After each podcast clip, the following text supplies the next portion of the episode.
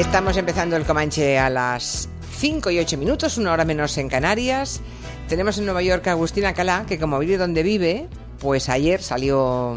¿A qué saliste ayer a la calle, Agustín? Buenas tardes. Eh, yo salgo pues a pasear, a correr, a, a ver el bosque, a ver ardillas. A trabajar. Entonces iba a ver el- las ardillas de ayer y se encontró a Robert De Niro, a Martin Scorsese y a Al Pacino rodando pues a un tiro de piedra de su casa a 500 metros, ¿no? ¿Y qué, y, y qué tal? ¿Bien los chicos? Vamos, vamos a reconocer, vamos. Vi automóviles, vi muchos eh, carteles eh, que decían, esta se está grabando, se está filmando. Y Julia, no los vi porque no me dejaron entrar. Ay, la verdad es que había mucha Agustín. seguridad. Yo me hubiera colado, Agustín, perdona, Claro, no Sí, claro, excusa. claro, claro, Hombre, claro, claro. es ahí Vi Robert De Niro y de no... Pero en cualquier caso que sepáis una cosa, no solamente eh, cortaron las calles donde estaban filmando, sino toda la zona donde se podía eh, pues tomar una fotografía o filmar algo con cámaras de lo que era en ese momento la filmación y la gente que vivía allí, varios amigos que tengo que viven, pues eso, como has dicho, a 500 metros de casa, eh, tenían que presentar pues su carnet de identidad en la que se decía dónde vivía para poder entrar. Bueno, claro, claro. Yo tengo una amiga y creo que una vez ya lo conté, que se fue a un museo de cine que hay en Brooklyn y se encontró, dio la vuelta a una estantería y se encontró de bruces con Harrison Ford. No el Harrison Ford de hoy, el de hace, de esto hace como mínimo 25 años. Y, y- y ella que, que se tenía a sí misma en muy alto concepto, ¿no? Nunca hubiera imaginado que era una fan y eso, pues dio un grito estruendoso y entonces su marido tuvo que sacarla de allí pidiendo disculpas a Harrison Ford que puso una cara de circunstancias, como podéis imaginar, ¿no? Ver a una señora chillando en una estantería que no podía dejar de hacerlo, Es además. Chubaca, que está gritando. Bueno, que es que me hubiera pasado a mí si me hubiera encontrado con según quién hace 30 años, ¿no? Ahora ya no, ¿eh? Ahora ya no. Bueno, bueno. No, ahora ya. Bueno, Ya no hay ningún brote carpetero posible, así No, encuentro. estaba pensando, pero no, no, no, no. Yo creo que eso, los carpeteros se quedan en la época de las carpetas, déjate estar. Este que habla de la carpeta es Miki Otero, que aún está en edad de brotes de ese tipo. Sí, aún, muchas gracias. Bueno, sí, por ahí andamos. En Tenemos las a, carpetas guardo facturas ya, como mucho. tenemos a Nuria Torreblanca, que es muy fan de un disco que hoy se, Hoy se pone a la publica, venta, sí. hoy se publica, de José Luis Santiago. Enseguida oiremos canciones y le contaremos cómo va y de qué va ese disco. Y tenemos a José Luis Ibáñez Ridao con toda la información literaria del Comanche, Muy buenas. que te has tirado al monte. Me he tirado al monte totalmente. ¿Cómo te has dejado? Te estás dejando melenita. Melena, vengo de Canarias totalmente. Asilvestrado, loco, o asilvestrado sea, totalmente. in- incluso moreno. Sí, sí. Tú vamos. que eres de natural lechoso, Más bien. o sea, tiene una piel blanca y te veo moreno, Sí, sí, sí. así con buen color. Las canteras, fantástico. Bueno, ya te preparas para, para el Liber, ¿no? Porque mm, se inaugura en Madrid la edición 2017 del Liber. Es la Feria Internacional de Libros, el mayor encuentro internacional de libro en español. Y José Luis estará allí ya nos puede mm, hacer Sí, algún aperitivo. Irá, se inaugura el 3, pero digamos lo que es oficialmente es del 4 al 6 de octubre. El país invitado es Argentina este año, es un país con una tradición literaria enorme. Y este año está muy interesante toda la parte dedicada a la innovación de productos y de servicios. Es decir, que se empieza a hacer un ¿Servicios? poquito. Sí, servicios dedicados a la edición. Recordemos que el Iber es un salón que no es como un salón del libro, digamos, donde la gente puede ir a ver las novedades que hay, sino que tiene una parte profesional muy importante y ahí pues se presentarán servicios para las editoriales, pero lo más interesante es la parte dedicada a todo lo digital, que siempre se ha abandonado un poquito. El tema de la autoedición no acaba de entrar, obviamente, porque autoedición y editores, que son los que lo organizan, No hay muy buen no hay rollo. muy buen rollo. Sí. Pero hay temas interesantes, eh, por ejemplo, el tema del audiolibro, que parecía muerto del todo, que en Estados Unidos ha resucitado, claro, ellos tienen distancias muy largas y suelen escuchar, pero que aquí en España, de la mano de la ONCE, ha recuperado bastante tirón y, por ejemplo, se van a presentar servicios de streaming, es decir, no habrá falta bajarse el libro, sino podrás oírlo directamente ya con webs especializadas en streaming de audiolibros. Se hablará también de lo que quizás sea el futuro de los libros minoritarios, poesía, ensayo, que es la, la producción bajo demanda, es decir, la impresión en demanda. Tú irás a la librería, eh, querrás un libro muy especial de poesía, del cual no sale a cuenta hacer una tirada ni de mil ejemplares, entonces allí mismo en la, en la, en la librería te lo pueden imprimir y encuadernar en un formato perfecto, por ejemplo. Entonces se va a hablar de, de esto. ¿Qué hacen con los bajo- miles los cientos de miles de libros que no se venden. Se trituran. Los trituran. Se Ya. trituran y se, se reciclan para, para papel. Hay una novela que reciclan se- para otros libros Sí, que sí. no se ven. Ya, ya, Una de las novelas de más éxito en Francia en los últimos años se llama El lector del tren de las 6.45, creo recordar, de un escritor, se llama Didier Laurent, de apellido. Habla justamente de un trabajador de una empresa de, de estas que... Que tritura papel. Sí, No la- leído. La Papel cosa. virgen. Sí, la cosa es la, es, es la máquina. Eh, también se presentaron, o se han presentado, se ha aprovechado para presentar eh, datos de los ebooks, de cómo ha ido la cosa. El mercado español poquito a poquito va subiendo. y A mí me cuesta, ¿eh? Sí, a- Me cuesta enormemente, no, no sé leer de esa manera. Casi la mitad del mercado lo ocupan los abogados. Es decir, los libros de derecho, los textos, bancos de datos y demás. Bueno, pero eso lo entiendo. Yo los también leería un tratado Ahí de, va. claro, de comunicación o de, de- de política, Pues pero en 2016 hubo 45.000 títulos de ebook nuevos y ahora mismo el catálogo de, de ebooks en España es de casi 175.000 títulos disponibles, o sea que ya empieza a, a despegar, aunque no tan rápido como, como se creía. Eh, va a haber premios, como cada año, se Sí. va a dar un premio a Marías, Javier Marías, por ser el escritor más destacado del año. por feminista quizá. Eh, pues ahí estamos. Eh, se da el premio Fomento a la Lectura que nos, nos dieron en 2011 y este año se lo vuelve, se lo lleva por un lado la Nueva España con el suplemento de cultura y una nueva biblioteca gallega. Anda. Arrasan las bibliotecas gallegas que nos explican la fórmula, pero este año se la llevan las bibliotecas públicas municipales del Consejo de Oleiros. Y No sería eh, la- las bibliotecas que impulsó Fraga, ¿no? Que hay una en Santiago que, que dijo la, La ciudad, cantidad. la ciudad de la cultura, la ciudad de la esa, cultura esa dijo- bestia, ese monstruo Claro, vacío que cuando rodeas con el coche por alguna carretera se te cae el alma en los pies. Exacto, pues él vio una, una biblioteca por ahí y dijo que tiene un millón, pues la nuestra tendrá un millón y uno. Y no tenían ni libros para llenarlo, acabaron metiendo pues, libros de gastronomía. Pues en cambio las bibliotecas municipales están haciendo un trabajo y casi, Qué bien. bueno, cada dos, tres años cae, con perdón, una biblioteca. Le cae el premio a una, una, una biblioteca Gallega. gallega. Y el premio al librero del año se lo lleva una librería madrileña, que es la librería Le. O sea que el panorama está será francamente interesante. Habrá un montón de, de reuniones y presentaciones de libros, claro, de títulos. Muy bien.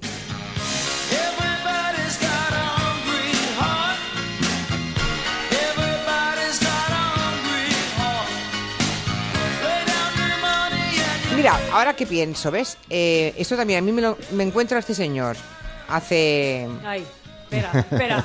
Confesión. hace 30 años, a la vuelta de una esquina y a lo mejor hubiera hecho como mi amiga. No Yo sé. creo que tú dirías, oye, qué bajito es. Y ¿Quién? te ¿Bruce habrías dado la Springsteen? vuelta. ¿Es bajito Bruce Springsteen? Yo creo sí, que sí. sí, es bajito. ¿Sí? ¿Cuánto debajo? Bueno, que te lo diga A ver, yo, Agustín, tú que lo sabes todo. Cifras, Agustín, en Que pulgadas. te, lo, que te lo diga yo, Julia, eh, bueno, no es nada, no Pero tú me conoces, eh, pues como un poquito, un poquito más que yo, un poquito más que yo, pero no mucho más. ¿Más bajito que tú? No, un poquito más alto, Un poco más alto que tú. pero no mucho más. 1,77, ya está, No, buscado. pa- no, no para lo que tú estás acostumbrada. Uno, vale, 1,77, tampoco es tan pequeño. A ver, no, no, no. no es tan pequeño. Bueno, el caso es que Bruce Springsteen va a debutar en Broadway. Y Agustín Alcalá debe tener como mínimo su entrada ya. Eso hay que verlo. Eh, cuidadito que le voy a contar a, a Michael aquí una historia, o como es nuevo, le voy a contar una cosa. Dice, aquí tu prima, tu prima, viene a Nueva York, viene a Nueva York todas las navidades, cuando sabe que yo no estoy. Sí. Y luego me pregunta en antena, ¿has visto tal o cual show de Broadway? Claro, hombre, el fantasma de la ópera o, o el Rey León lo puede conseguir cualquiera. Pero tu prima para este que estamos hablando ahora, que se llama Bruce eh, Springsteen on Broadway, va a tenerlo muy difícil. Mm, no me Pues, piques, no me Venga, piques. o pagas miles de dólares. Uy, no, no, o, no. O tiene que tocarte la lotería. ya. Así se ha puesto de difícil. Caray. eh, una entrada para ver lo que desde luego va a ser. O sea, la, lista de espera, la cola... mm, No, esa- no hay tickets ya. Ya no hay tickets. Ah, ya no hay. Entonces, ¿Qué va a hacer ha Agustín? ¿Monólogos? ¿Va a Va a cantar? bailar, ¿Va a recitar un- a García Va Lorca? a ser- exacto, va a ser un solo, un solo con un piano, con muchas guitarras, eh, porque en su casa tiene, no en su casa, en su casa estudio en, en- en New Jersey tiene aproximadamente como unas mil guitarras, pues eh, eh, va a llevarse unas guitarras y entonces va a cantar lo que le apetezca ese día. Va a ser, lo que él promete es que el show va a ser variado, que no va a ser igual el día anterior ni el día siguiente y que va a hablar con el público y que va pues a montarse un, un, un solo, un, una- un solo act, que llama aquí, un acto en solitario en el que va a cantar. Pero oye, daros cuenta, empiezan las, eh, las premiers, empiezan el día 3, el próximo martes, eh, eh, oficialmente debuta el día 12. pero eh, no hay entradas y él lo que ha dicho es que para conseguir que la gente pueda verle, pues cada, en cada show va a tener 26 entradas a 75 dólares a las que solamente se puede uno eh, a- a- bueno, a acceder a través de, de una lotería. Una lotería para todo el mundo. Y además, si nuestros oyentes se preparan ahora mismo, en, en- en 10 segundos les digo exactamente dónde lo pueden hacer, porque lo que se hace es que uno se apunta una semana antes de- del día en el que quieras ir y luego 24 horas antes te dicen si, has to- si ha tocado uno. Entonces, la dirección es www.luckyseat, es decir, L-U-C-K-Y-S-E-A-T.com. Y ahí, al que salga, es el que tiene la posibilidad. Él dice que va a ser un poco el volver a sus raíces cuando cantaba en los bares de la Jersey Shore, de las playas de New Jersey, o en el Greenwich Village, o incluso cuando comenzaba en el 73 en, en Kansas. Y fíjate por dónde Julia lo que ha hecho es que eh, la idea que tuvo de, de- de hacer un, un programa recital muy íntimo y muy cómodo con amigos, porque al fin y al cabo los considera amigos, fue que el 12 de, ju- de- de enero, eh, antes de, que Ba- Barack Obama y sus funcionarios de la Casa Blanca dijeran adiós a la mansión presidencial, estuvo allí, cantó con ellos, se sintió tan bien que inmediatamente después dijo que lo quería hacer también para, para, para el, el público que no va habitualmente a verle a sus, a sus eh, conciertos o para el que va a verle a sus conciertos pero que lo quieren ver ahora en Broadway. Las entradas 750 dólares el que la ha conseguido eh, para ver estos cinco meses en los que va a estar en, Broadway y ahora mismo ya se venden a 8.500 Qué barbaridad, pero. la pero- entrada. pero Y bueno. luego la lotería, que ya has conseguido que, que aquí No lo. Julia duerma con la, con la maleta debajo de la, de la cama por si, se lo to- si le toca y tiene que salir en 24 horas. La no lo pagarías ni por Bruce. Julio, Agustín, esa cifra. Yo por Julio sí, no, yo Julio es amigo, yo pagaría cualquier cosa por Julio. Bueno, dice, mira, dice Elías, no digo nada, pero Bruce Springsteen, que os quede claro que es mayor que Michelle Pfeiffer. Y dice esto Elías porque el otro día, hablando del estreno de la peli de Michelle Pfeiffer esta semana, Eduardo de Vicente, Madre. sí, madre, eh, dijo que la encontró un poco ajada a Michelle Pfeiffer. Sí. Que a las señoras de cierta edad se las encuentra ajadas. A los señores no se, no se hace ese tipo de comentarios, ¿no? No, nunca. Pero, Bueno, pues en fin, que yo- hombre, ¿cuántos años tiene Bruce Springsteen ya? Debe estar en los Cumplió hace unos días, además. 70 y pico, ¿no? Cumplió hace unos días. Esta semana. ¿no? 68 tiene, ¿ah? Yo le hacía- 67, 67, 68. Yo creo Sí. que tenía 67. 68 me dicen por aquí. Fue la semana pasada, ¿verdad, Agustín? Su cumpleaños, creo. Yo no, no lo sé. Lo que sí sé, eh, hablando de mujeres y edades, eh, Jane 23 Fonda, de septiembre acaba de hacer los 68. 68. Jane Fonda eh, y Robert Redford estrenan este fin de semana una película. Los dos. Si alguien dice Otra que vez. Jane, Fonda, que Jane Fonda tiene 80 años, que se atreva a decírmelo a mí a la cara. En cambio, él sí se le nota que tiene muchísimos años. Ya, Jane ya. Fonda, evidentemente todos sabemos cómo lo ha hecho, está a los 80 años, que va a cumplir, le queda muy poquito, imponente. no es quien dice ser. Solo yo sé que existe. Claro que sé, nunca se fue mi magia triste. Este es el nuevo disco de José L. Santiago, se llama Transilvania. Ah, hoy se pone a la venta y le noto la voz distinta a José L. Santiago, ¿no? Bueno, no distinta, pero cuando uno va entrenando la voz durante años y años, se acaba cogiendo unos tonos y unos registros que, que no ha trabajado antes y Ya, supongo sí, que sí, se va notando. no, sí, sí, ¿Me hay pasa mucho- solamente a mí o no lo veis? La, o no? la voz, bueno, sí. A mí siempre me ha parecido una voz muy, muy especial, de Sí. José de Santiago. Sí, sí. Y, y antes de que siga Nuria, es- yo creo que es un, un personaje indispensable en el rock and roll en España y por muchas razones, ¿eh? por, por sus discos con enemigos, pero también porque gente como yo, yo con 18 años escuché Nada, por ejemplo, que había una canción que era una adaptación de Lorca y empecé a leer los poemarios de Lorca gracias a, a esa versión, ¿no? Al pastor Bobo guarda las caretas de los pordioseros y de los poetas.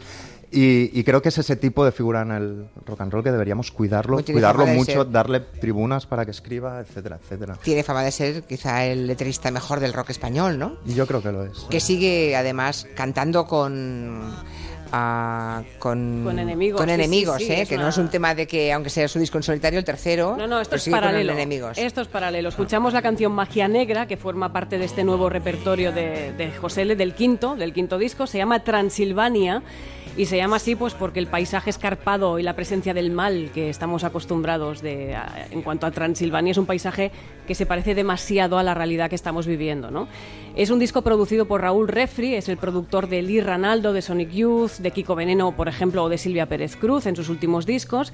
Y es un disco que la verdad se podría decir que es apocalíptico, que, que es, es amargo, es pesimista, es, es duro. Es un disco que, que, bueno, que está adaptado a los tiempos. El mundo está feo, está desagradable, así que por mucho que la música incite a que son canciones alegres, si te pones a escuchar esa letra ves que no hay muchas alegrías.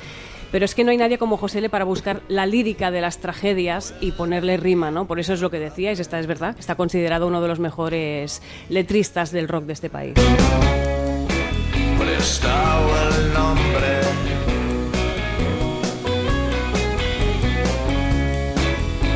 El pan. Hombre, esto va sobre saltarse la ley, ¿no? Sí, Mira, Y por cierto tiene una canción, la primera canción, la que abre el disco, se llama Un guardia civil. Está escrita desde hace un año y pico, con lo cual no tiene nada que ver con la realidad que estamos viviendo, pero ahí está y a veces la conjetura nos salta por encima, ¿no? Esta canción es otro participio que es una marca de la casa de, de José L, eso, habla de saltarse la ley, pero también hay otras inspiraciones en este disco, como hay una película, Spotlight, que ha inspirado la canción Saeta, que es una canción que habla sobre curas pederastas y su relación con Dios. Es un tema muy, muy fácil para hacer una canción. Hay un pasaje de una novela, la novela El día del Guatusi de Francisco Casabella, que ha inspirado la canción Como reír. Y, por ejemplo, bueno, pues lo que decíamos, ¿no? Que quede claro que, esto es una carrera paralela, es el quinto disco de José en Solitario, eh, sigue eh, la carrera con enemigos, hay conciertos igual, y ahora mismo, pues bueno, hay muchos conciertos confirmados en Córdoba, Murcia, Barcelona, Zaragoza, Bilbao, Ferrol, Madrid, y habrá más por confirmar. pues ya lo iremos confirmando. Dice por aquí Martis que, que Robert Redford se ha operado con todos los cirujanos posibles. ¿eh? Lo que pasa es que se le ha quedado cara de susto y en cambio Jane Fonda solo se ha hecho retoques. Bueno, no sé, yo ahí lo dejo. Esto desmiente lo que acaba de decir Agustín Alcalá. No sé si lo compartes o no, pero bueno. También Redford se ha hecho algo en la cara, ¿no? no. Tiene toda la pinta, eh, Sí. ¿no? Es de esta gente que ya tiene un registro solo cuando hacen de actores, porque se les ha quedado un poco cincelada en En mármol. realidad la- tienen dos pasmaos y muy pasmaos. O sea, los dos. les queda la cara muy. Bueno, esta semana Miki Otero eh, recoge un comentario que hizo la semana pasada Agustín Alcalá. ¿Sabes cuál, Agustín? Sí, yo sé lo que. Porque me lo, me lo ha contado Nuria, con lo cual te dejo que te lo digas. A ver, a ver, ¿qué, a ver, ¿qué, qué escuchaste No, es decir? que yo re- no, no, no. es Venga, que- Miki. Claro, no, yo respeto mucho el, el- el criterio de Agustín y además coincido con él casi siempre que habla de series y demás, ¿no? Entonces yo mencioné Master of None, que es esta nueva serie, esta nueva sitcom, que es más reciente y tal, y él dijo, no me interesó porque al cuarto episodio pensé que era peor que Seinfeld, ¿no? Eh, y justo, justo poco después eh, vi que Netflix, la plataforma online, estrenaba un documental sobre, sobre Seinfeld, bueno, un documental, una especie de monólogo con interludios documentales de la primera etapa de Seinfeld. de- se, titula Jerry Before Seinfeld, ¿no? Y entonces empecé a pensar por qué me gustaba tanto Seinfeld, ¿no? Y quería, quería recordar con vosotros de qué va esta serie, pero me resulta algo difícil hacerlo, así que vamos a escucharlo a él. Vale. De modo que tú quieres que vaya a la NBC y les diga que se me ha ocurrido una idea para una serie sobre nada. No, iremos los dos a la NBC. ¿Los dos? ¿Desde cuándo eres guionista? Guionista, pero si es una telecomedia. ¿Quieres ir conmigo a la NBC? Sí, tenemos algo bueno que ofrecer. ¿Qué tenemos? Una idea. ¿Qué idea? Una idea para la serie. Todavía no sé cuál es la idea. Pues que no trata de nada. Ya.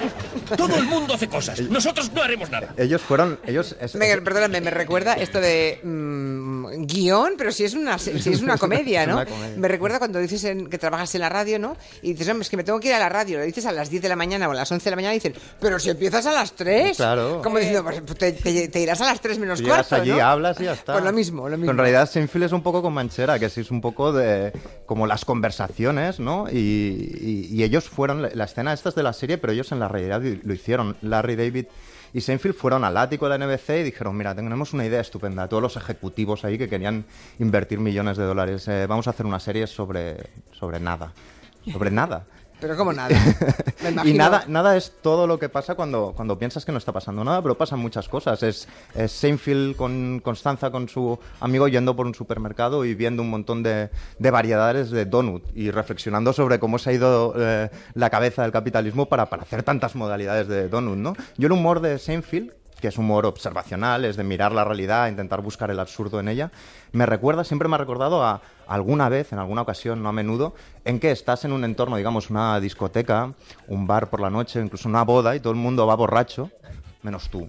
Tú vas sobrio. Esto me ha pasado en alguna ocasión, no muchas. Y entonces empiezas a detectar cómo son de absurdos comportamientos que en realidad la gente cree que son absolutamente normales. Vas a un concierto y de repente miras cómo la gente graba con un móvil, la, una pantallita pequeña, el concierto que está sucediendo mucho más grande, un poco más allá.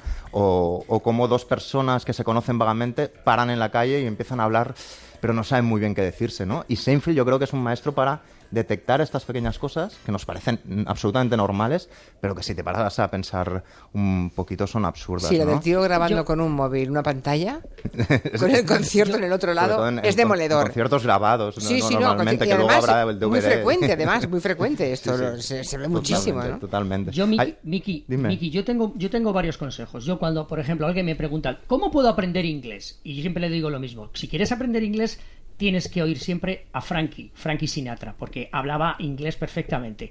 ¿Cómo puedo conocer a Nueva York? Sin duda alguna tienes que ver la serie Seinfeld. Porque Seinfeld es Nueva York. Seinfeld es el detalle, el, el- el- el- barrio, eh, el, el- el no hacer nada, eh, los amigos que entran y salen de una casa.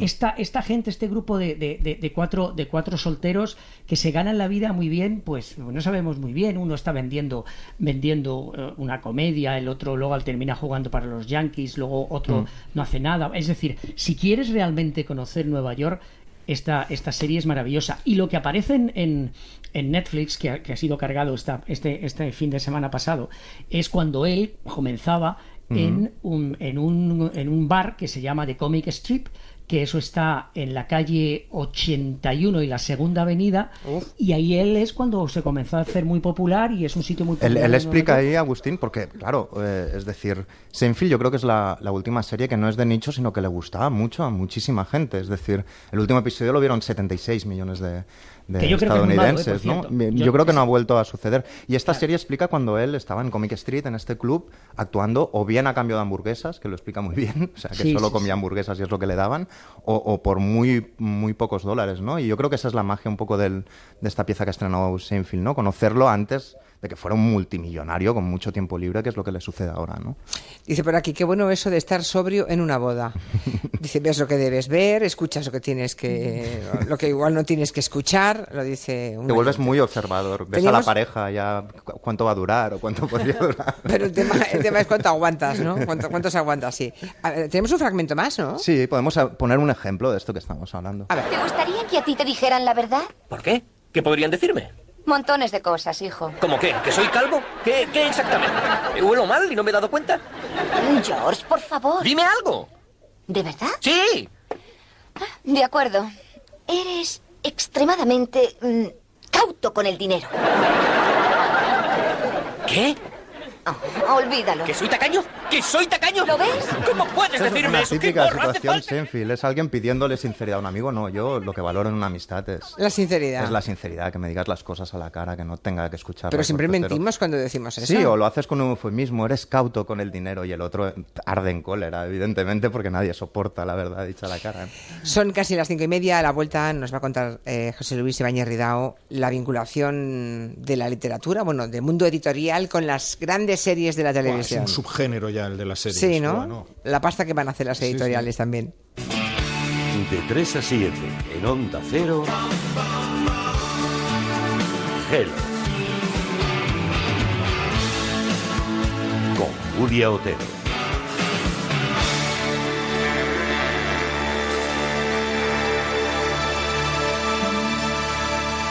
Cinco por uno, 5. 5 por 2, 10. 5 por 3, 15. 5 por 4, 20. El consumo de alcohol al volante puede multiplicar por 5 las posibilidades de sufrir un accidente grave o mortal. Porque aunque sea poca cantidad, afecta directamente a tus reflejos, a tu vista, a tu concentración. Haz cuentas cuando cojas el coche. En carretera, un poco de alcohol es demasiado. Dirección General de Tráfico, Ministerio del Interior, Gobierno de España. Porque sabemos lo importante que es para ti ahorrar en tu compra diaria, en Hipercor te ofrecemos buenos precios todos los días y unas ofertas increíbles. Ahora, por ejemplo, tienes un 15% de descuento en lavadoras y lavasecadoras. Y un 20% en aspiradores. Solo en Hipercor y en hipercor.es. Consulta condiciones en tienda.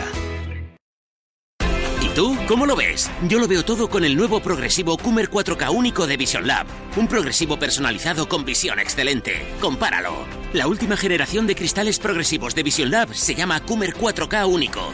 Porque tus ojos y tu vista son únicos, ahora y solo en Vision Lab. El segundo par de Coomer 4K único gratis.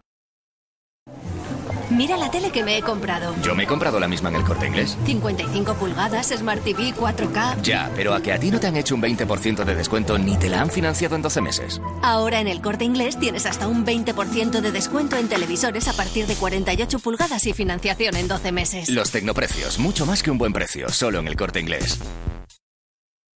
Hola, soy Antonio Resines. ¿Tú sabías que a partir de una edad vamos perdiendo memoria? Sí, ¿no? Bueno, pues te aconsejo que tomes The Memory. The Memory ayuda a agilizar tu mente y acordarte de todo. Recuérdalo, de memoria, de Memory, de Pharma OTC. Miles, millones de personas escuchan la radio cada día. Y la mejor forma de hacer buena radio es tener buenos profesionales.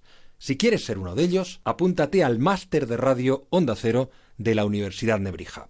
Porque vas a aprender con los que más saben. Tienes las prácticas aseguradas, pero apúntate ya porque las plazas son limitadas. Infórmate en nebrija.com. Nos vemos en Universidad Nebrija. Onda Cero Madrid 98.0 EUNIC España y la Comisión Europea organizan la Segunda Semana Europea de las Lenguas. Más de 20 actividades de ocio para disfrutar y practicar idiomas. Teatro, cine, exposiciones, conciertos, gastronomía. Celebra la importancia de los idiomas con la Semana Europea de las Lenguas, en Madrid del 25 al 29 de septiembre. Infórmate en eunic-espana.eu. ¿Te imaginas ganar dinero por lo que te gusta hacer? 5 euros por estrenar zapatos. 7 euros por pasar el fin de fuera. Ahora con Shopiday ganarás dinero con tus compras. Compra lo que quieras en tus tiendas online favoritas y recibe un porcentaje de lo que gastes en tu cuenta corriente. Es real y sin trucos. Pruébalo en shopiday.com. Shopiday, gana dinero con tus compras. Disfruta en las tiendas Omnium del sueño perfecto. Aprovecha el descuento del 50% en colchones y encuentra por fin el descanso que te mereces. Flex Tempur Vultex Picolín. Renueva tu colchón, renueva tu vida con nuestros fabulosos descuentos, porque con Somnium podrás dormir como nunca al mejor precio. 13 tiendas Omnium en Madrid. Encuentra la tuya en la tienda somnium.es.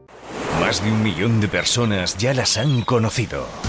Medusas como jamás se habían visto. ¿No te pica la curiosidad? Ven al Oceanogràfic de Valencia.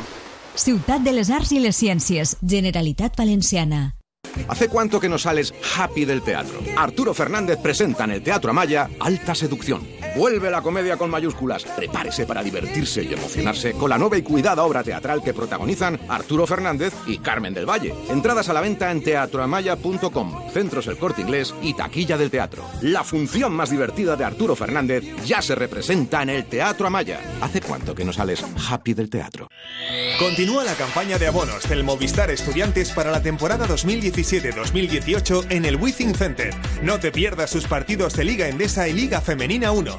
Más información en clubestudiantes.com o llamando al 91 5 62 40 22. Juntos hacemos historia. ¿Te falta tiempo para ir al súper? Delivery hace la compra por ti en supermercados y tiendas de alimentación. Escoge tus productos y una mamá shopper elegirá la mejor calidad y al mejor precio. Un repartidor te lo entregará en una hora o cuando tú quieras. Delivery, vamos al súper por ti. Entra en delivery.com o descárgate la app. ¿Recuerdas cuando dijiste... El día de mi boda quiero que sea algo realmente especial. Ese día ha llegado. En el Hotel Santo Domingo hacemos realidad tu sueño. No importa el número de invitados o el tipo de ceremonia. Todo va a ser especial. El escenario, el menú, la atención. Hotel Santo Domingo, el hotel de las bodas especiales. Información y reservas en el 91 540 1378. Sí, quiero. Claro que quiero. Onda Cero Madrid 98.0 FM.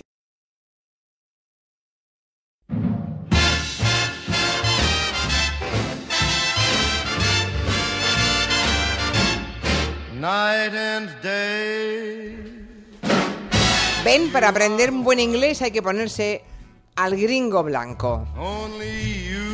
Digo eso porque Carlos en Twitter nos dice que Sinatra es muy bueno, en efecto, como sugería Agustín Alcalá, para aprender inglés, pero que mm, si quieres oír o aprender un buen inglés de Oxford hay que escuchar a Richard Barton.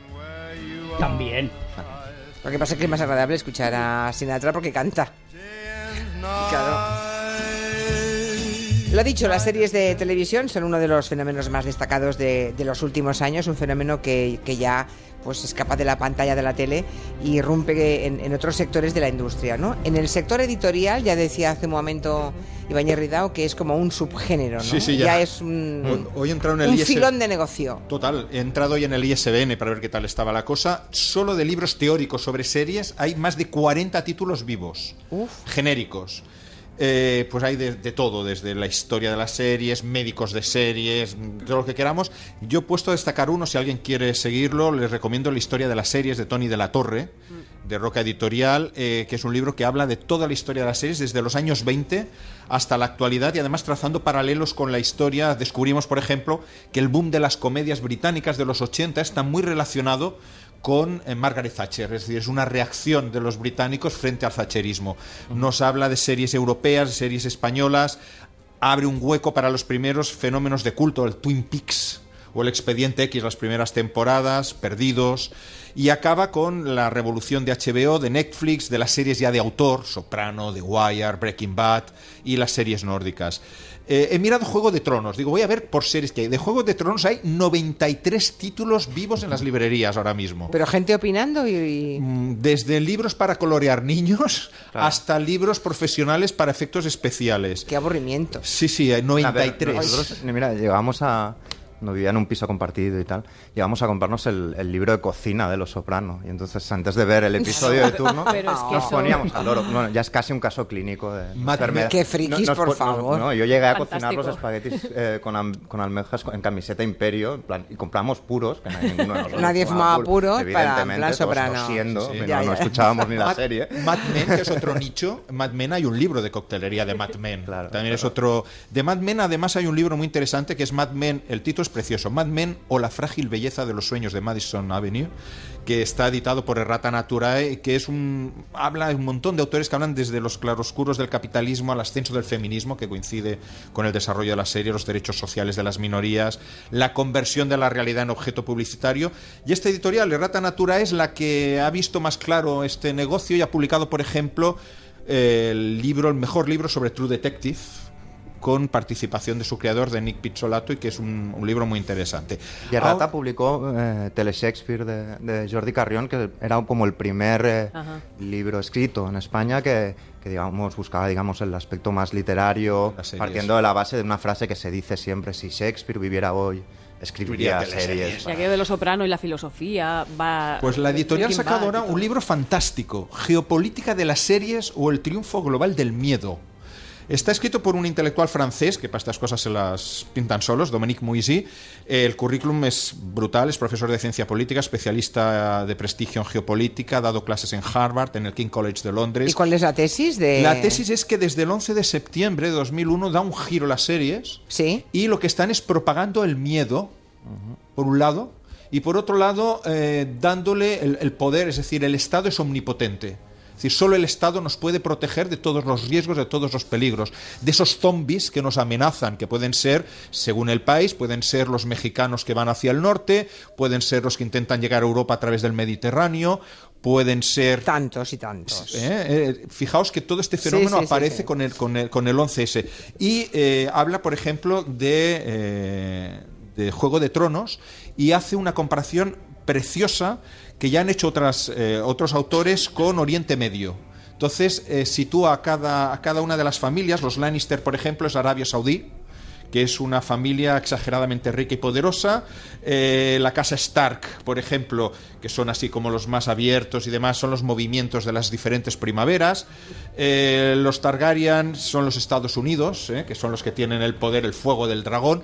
Y va haciendo unas comparaciones muy buenas y va explicando, por ejemplo, que hay una diferencia importantísima entre Europa, Estados Unidos y las potencias emergentes, Rusia y China. Y es que en Europa y en Estados Unidos los eh, autores critican el sistema político y critican, eh, digamos, el funcionamiento de la sociedad, cosa que no sucede nunca ni en China ni en Rusia. Entonces, digamos, eso hace que la opinión pública eh, sea más o menos crítica de una forma absolutamente ficticia, es decir, crean opinión, estado de opinión desde, desde el poder. Entonces nosotros estamos echando ch- pestes contra la Casa Blanca, por decir algo, mientras que los rusos jamás ven nada que sea crítico con el Kremlin. Y a veces marcan la agenda, incluso, porque muchas de estas series adelantan temas, por ejemplo, de espionaje con los datos eh, o, de, o de problemas en Medio Oriente y tal, que sucederán poco después. De Sí, alguna sí. manera, lo que está en el sí. ambiente lo captan y luego sucede en la realidad. Dominic Moisey acusa a House of Cards de haber propiciado la llegada de Trump a la Casa Blanca. Sí, Bueno, que encima sí, nos sí, parezca divertido, pero la, la pena es que no es una serie. Está ahí ese señor. Por cierto, que Ayla dice en Twitter que le ha pasado una cosa muy curiosa, que se ha enganchado a libros de Juego de Tronos, pero no a la serie. Pero a los libros Sí, sí. o a ensayos sobre o libros no, no, que no, tratan sobre no, la no, serie. los libros de Juego de Tronos. Ah, Sí, sí, libros libros de Juego de Tronos, entiendo, ¿eh? Y no a la serie, o sea... Tormenta de hielo y fuego. Claro. Lo que es la, la serie, el nombre completo la serie de Martin. Bueno, son, es de- son unos pedazos tochos, ¿eh? O sea, si te... A mí me encanta el detalle de que le piden al autor que se dé prisa. Oye, te vemos, Sí. de verdad. o sea, Tenemos que rodar. Te vemos muy mayor, has engordado un poco, estás cuidando tu salud porque queremos el siguiente. ya. Start spreading the news. Hombre, otra vez el gringo. Es que Agustín nos quiere contar cuál es el color de moda en Nueva York. Tomad nota, chicos y chicas. ¿Es, para los chicos o para las chicas hoy? Yo creo que es un poco más para las chicas, porque los ¿Ah, sí? chicos vamos de ese color, pues la verdad es que no queda muy bien. Ellas sí, vosotras va- podéis vestiros lo que queráis. Además, hay una cosa que está claro. Si tú quieres realmente ver lo que se lleva en Nueva York, hay que pasearse por Madison Avenue, por el Soho y la calle Spring. Pero desde luego lo que hay que hacer es ver las vitrinas ah, de Bernard Goodman, que es la tienda que está en la Quinta Avenida, donde las vitrinas son las más atrevidas. Y este otoño hay mucho cohete de color plata y mucho casco de astronauta reluciente, porque el color plata, silver, es el que se impone clarísimamente al oro tan decadente de- del cuarto de baño de ese señor que... es Y el heredero. ascensor. El cuarto de baño no lo, no lo ha enseñado, pero el ascensor es demoledor. Y al pelo, incluso. Y el pelo, Sí, sí. le subió. Mira, Julia, plata en los pantalones, en los chaquetones, en los jerseys, en los complementos, en los zapatos. Plata reluciente, no, no te creas. Y es como si volviéramos a los años 60 del pasado siglo y Paco Rabanne estuviera vistiendo las más famosas de Ah, mira, buena imagen. Eso acabamos rápido con esa imagen de Paco Rabanne, Pues, es verdad. Chaquetas de color plata, con cinturones y bolsos, zapatillas para salir, collares, pantalones. Mira, por ejemplo, una combinación perfecta. Una, un jersey con una camiseta eh, de color blanca, una, una chaqueta de color plateado y unos vaqueros blancos. Y además, claro, aquí lo que la gente y las mujeres dicen que es una perfecta combinación para oír al, al negro oficial de siempre. Y a, pesar de que, claro, nosotros tenemos asociados la idea de ir de, de- de la plata, pues que siempre quedas en segundo lugar, porque te dan, cuando haces una competición, te dan una. La, el- la plata es el segundo. Pues no, si este año y este verano, perdón, este, este otoño aquí en Nueva York quieres ir a la moda, te pones ese plata y vas a ser, pues, la, una ganadora, ya veréis. Vale. He's a real nowhere man, sitting in his nowhere land, making all Si esta noche están en Valladolid o pueden acercarse, que sepan que les gustan los Beatles, claro. eh, las dos cosas son imprescindibles. Mm, pueden sumergirse en su mundo. Y además, por una buena causa, es la lucha contra el cáncer. Sí, porque se está celebrando la Beatle Week en Valladolid, que es una semana solidaria y musical. Esto es una edición que se celebraba cada año desde hace 11 años, pero siempre eran unos conciertos de homenaje a los Beatles. Pero este año lo han ampliado a una semana que tiene esa finalidad, ¿no? Eh, recaudar fondos para la lucha contra el cáncer. Hay conciertos hoy y mañana de homenaje a los Beatles y además hay exposiciones eh, con fotografías, ropa y objetos personales de coleccionistas mm, fanáticos de los Beatles. El domingo además hay un espectáculo infantil con un cuentacuentos que se llama Magical Mystery 2, que me parece fantástico el nombre. y, y está muy bien pasarse este fin de semana por ahí. Muy Yo, bien, Julia, pues, Julia, dime. Julia, iba, iba a decirte que yo cuando digo los Beatles pensaba que iba a salir Segurora, porque vosotros tenéis que reconocerme. Segurora no era famoso hasta que no le hicimos famosos en el, en el, en el Comanche. Y ahora tiene su propia sección en este, en este, en esta, en esta radio. Es que Ya le echas de Segurola menos, con- ¿eh? El viernes que viene vendrá. El viernes que viene viene Santi Segurola. I was a teenage monster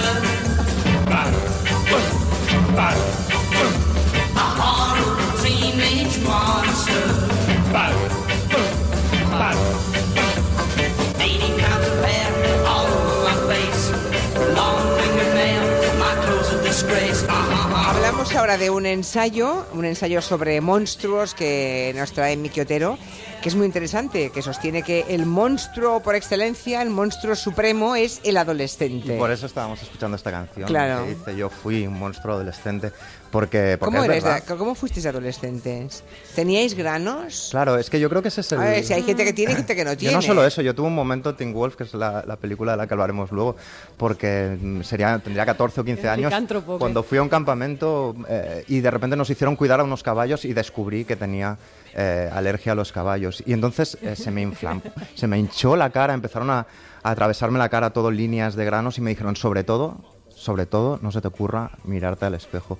Cosa que hice cinco minutos después. Claro, y vi una especie de, de hombre lobo, hombre elefante extraño en el espejo. Eso por alergia al pelo del caballo, no Sí, sabía a los que- caballos en sí. Sí, Sí, sí. sí, sí, sí. Con ciertas alergias a los gatos, a los perros, pero a los caballos A los no. caballos Tú- también. Tú, cuando te pones, te pones por poco. No, no, bueno, Y, y este fue mi momento monstruoso adolescente, pero, pero es verdad que la adolescencia en general, si quieres más pero metafóricamente... eso es una alergia, eso no es monstruoso. Pero yo- Monstruoso es de, ya de, de serie, venir con un problema. pues ese. O pensar, o que los otros crean que lo, que lo tienes, que es lo que pasa, yo creo, en la adolescencia, ¿no? Es decir, que todos nos vemos, no somos ni niños ni adultos, no encajamos ni en la mesa eh, de los niños donde comen macarrones y tal, ni en la mesa de los adultos donde están hablando de temas importantes, ¿no? Y eso te hace sentirte excluido, te hace sentirte una especie de monstruo. ¿Y qué pasa cuando te sientes excluido o fuera de la sociedad o tal?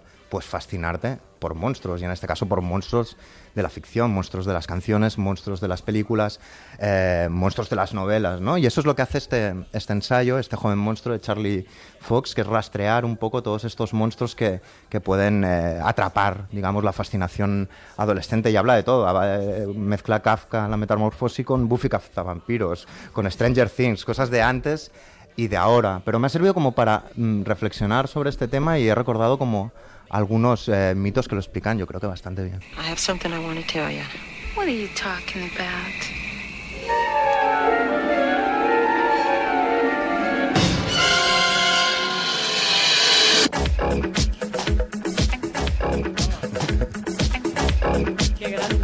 Está Nuria Torreblanca encima de la, no la veis, bailando encima de la mesa. Yo bailaba el videoclip delante de la televisión ahí. Esto es thriller, pero es que eh, de Michael Jackson, pero acordaros, eh, digamos, en el videoclip, que es lo que sonaba, que él le dice a la, a la chica, yo no soy como los demás eh, Mm. chicos, le da a entender que es diferente, que es una especie eh, de monstruo que, que tiene algo como de lo que pasaría después. Evidentemente no era un chico como los demás. No, es verdad que no lo era, no lo era para Michael nada. Jackson, para nada.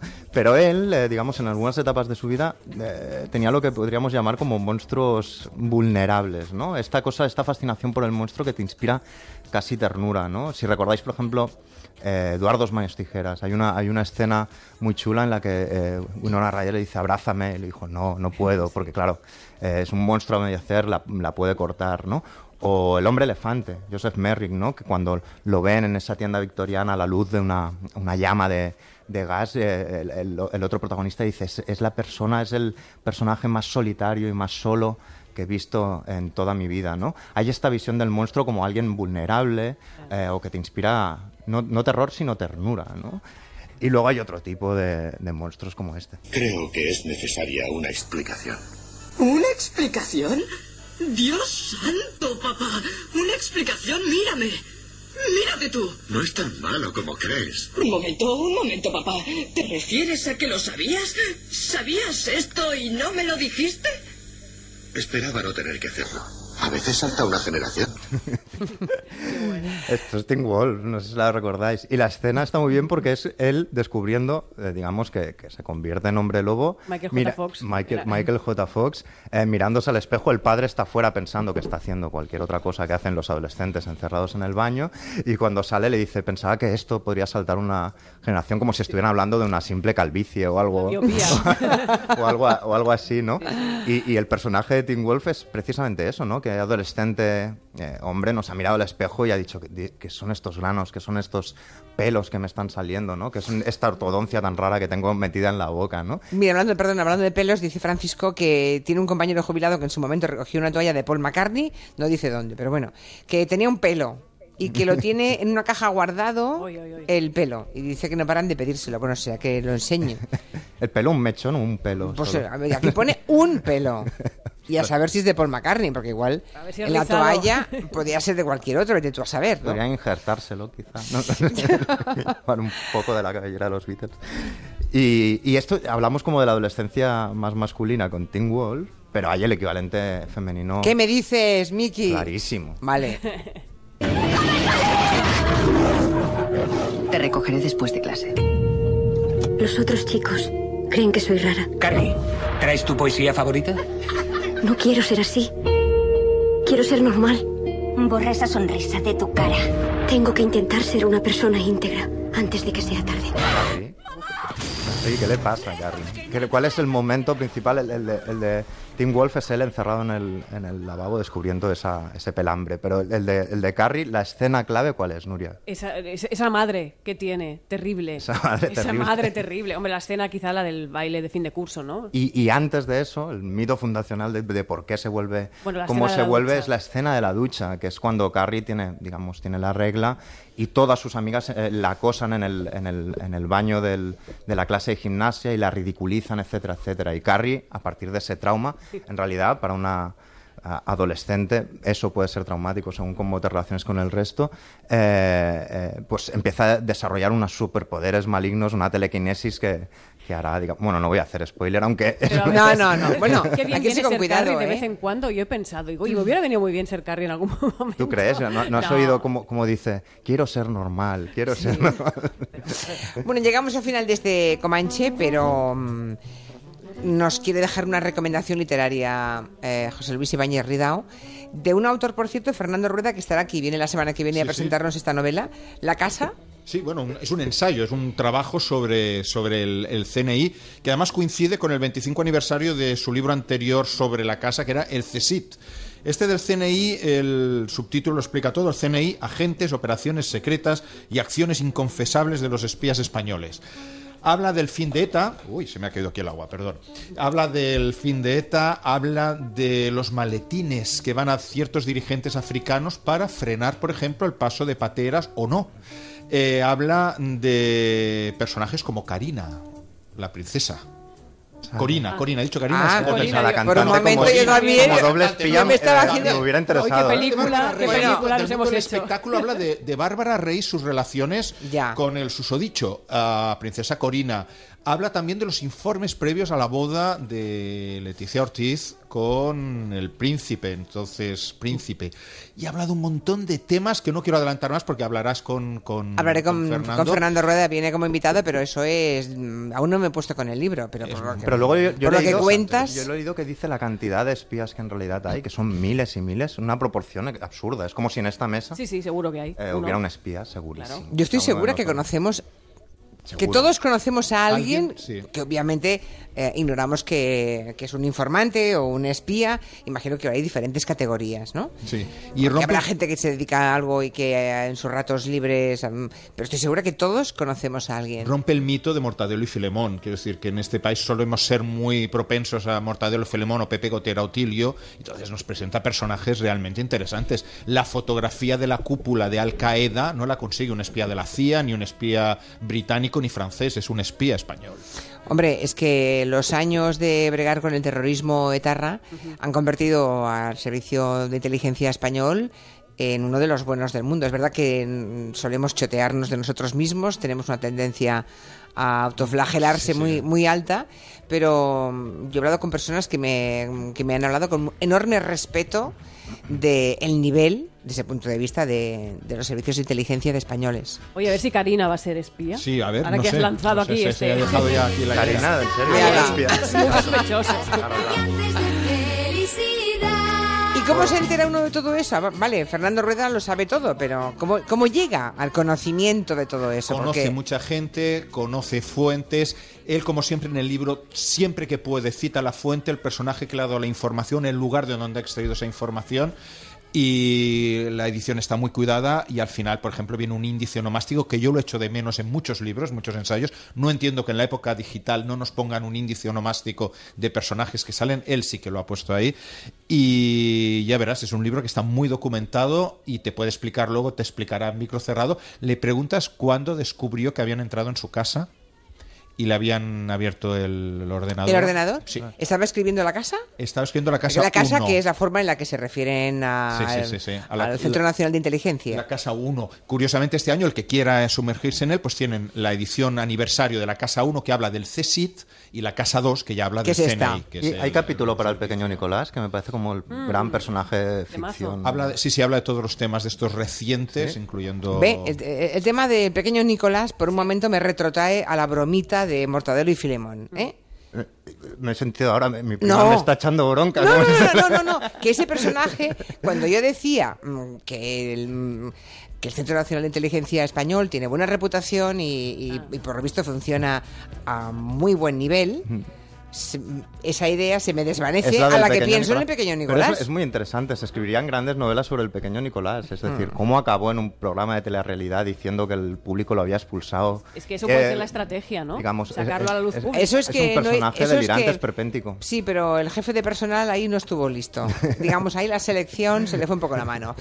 ¿Estás buscando algo, José Luis? Estaba mirando, sí que Estaba había despidiendo exactamente por- de Nicolás, pero vamos, hay muy poca cosa porque él trata de temas bastante más serios. que- Ya, ya. Oye, En tres segundos, ¿puedo recomendar Sí. un libro de espías? Sí, por el favor. Legado, el, el legado de espías de John Le Carré. Acaba de salir, es maravilloso, la verdad es que muy recomendable. Pues tomamos nota. Agustín, hasta la semana que viene.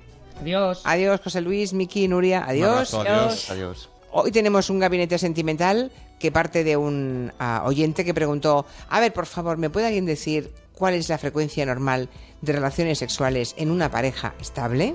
Esa es la cuestión.